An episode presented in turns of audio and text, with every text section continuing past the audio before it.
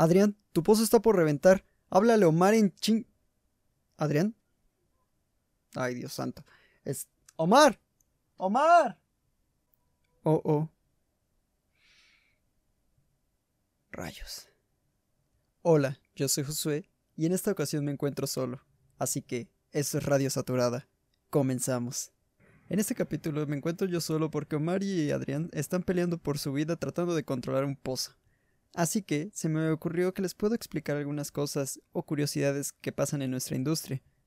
En el capítulo anterior hablamos sobre el enjarre, pues aquí en México se ocupan cosas algo raras con las que se hace más eficiente y más baratas eh, este enjarre, como por ejemplo, cuando tenían problemas de circulación y estaban perdiendo grandes cantidades de lodo por minuto, descubrieron que si le agregaban cáscara de cacahuate al lodo de perforación, podrían bloquear los poros de las formaciones y así evitar la pérdida de fluido.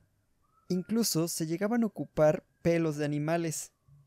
Ahora bien, ¿en qué momento se empiezan a ocupar estos remedios caseros? Pues como lo hemos visto, perforar no es sencillo. Vamos atravesando diferentes capas a las cuales llamamos estratos, que van a tener diferentes propiedades. Por ejemplo, podemos estar atravesando un estrato cuya porosidad y permeabilidad sean tan bajas que ni siquiera necesitemos agregarle densidad al fluido de perforación. Y de la nada cambiemos a un estrato de arenas que son completamente porosas y muy permeables, o sea, que se puedan mover los fluidos dentro de ellas. Esto nos va a ocasionar pérdidas de flujo y como hemos visto en episodios anteriores es muy peligroso. qué bueno que comento lo de la pérdida de fluidos. ¿Qué creen que sería si se pierde mucho fluido? ¿Entrar en pánico? ¿Llorar? ¿Correr? ¿Y llamar al ingeniero de perforación? Aunque seas tú. Pues eso mismo está viviendo Adrián ahorita, y si sobrevive lo veremos en el siguiente episodio. Ahora, imaginemos otra situación. Estamos teniendo pérdida de fluido y nos acercamos a nuestra profundidad deseada. Lo que se hace en este caso es seguir perforando aunque tengamos pérdida de fluido. Total, siempre hay una reserva. El punto aquí es estar lo bastante cerca como para no tardarnos demasiado en llegar y asentar otra TR, que claro esto se hace con cemento especial, que como dato curioso es mucho más resistente a las fuerzas compresivas. Aproximadamente hablamos de un orden de 30.000 a 60.000 psi, o sea, libras por pulgada cuadrada. ¿Sabían ustedes que la plataforma petrolífera más grande del mundo, bautizada como Berkut, se encuentra en el mar de Okhotsk, a 24 kilómetros de la isla de Sajalín, en Rusia? Pesa aproximadamente 200.000 toneladas y costó cerca de 12 mil millones de dólares, será la que más hidrocarburos produzca en el mundo, aproximadamente 4.5 millones de toneladas anuales. Según sus constructoras, la plataforma puede soportar olas de hasta 18 metros de altura, terremotos de 9 puntos en la escala de Richter y temperaturas de casi menos 44 grados centígrados. Imagino que allá en Rusia sí se debe necesitar esa resistencia al frío.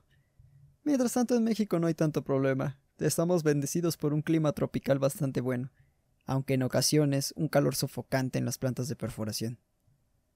Pasando a otros temas, les voy a explicar cómo es que la industria del petróleo llegó a salvar al medio ambiente, aunque ustedes no lo crean. En el siglo XIX, el aceite de ballena era ampliamente utilizado. Esto incrementó la cacería de estos animales, el aceite de ballenas era usado en las lámparas ya que se quemaba lentamente y no producía ningún olor. También servía para hacer velas y lubricantes para las maquinarias de relojería. Así que el petróleo llegó a salvar a las ballenas. ¿Sabían ustedes que en la época del Imperio Bizantino se usaba el petróleo como un arma para incendiar a los barcos enemigos? La fórmula química se ha perdido en el tiempo, pero se piensa que dicha mezcla contenía petróleo o sus derivados a que ustedes no se imaginan qué tiene que ver la expropiación petrolera con la Segunda Guerra Mundial. Bueno, como ustedes saben, la expropiación petrolera vino a ser una gran ayuda para la economía de México. Verán, en esa época nuestros vecinos del norte tenían muchas empresas petroleras aquí en México, y como es costumbre de ellos, cuando un país afecta sus intereses económicos, les dan un ultimátum. Pero en 1938 no hicieron eso, lo que hicieron fueron mandar a sus marines a invadir México para defender las empresas. Ante esta acción, el presidente Lázaro Cárdenas del Río ordenó quemar todas las plantas y pozos petroleros de México en caso de la invasión inminente. Esto como una medida desesperada para que los estadounidenses no obtuvieran nada del petróleo mexicano. Bastante arriesgado, la verdad, pero supongo que bastante acertado. Pero a lo lejos se acercaba un conflicto muy grande entre naciones. La Segunda Guerra Mundial había estallado, y México ya no tenía a su aliado Estados Unidos en perfectas condiciones, por lo que decidió empezarle a vender petróleo a Alemania. Dicha acción provocó que los estadounidenses tuvieran miedo y decidieran hacer las paces con México para que México dejara de venderle a Alemania y solo le vendiera a Estados Unidos. Un golpe muy crítico para la Segunda Guerra Mundial, ya que todos los tanques y maquinarias de guerra ocupaban este vital fluido para su perfecto funcionamiento. Así que podemos decir que México ayudó a ganar la Segunda Guerra Mundial y traer la paz al mundo. Con esto llegamos al fin de nuestro podcast del día de hoy. Antes que de irnos, les queremos recomendar un libro llamado México Negro de Francisco Martín Moreno, una lectura bastante interesante y controversial sobre este valioso líquido en el país. Para concluir, les daré los precios del petróleo el día de hoy, 21 de octubre del 2019. La mezcla mexicana de exportación está en 46.98 dólares por barril.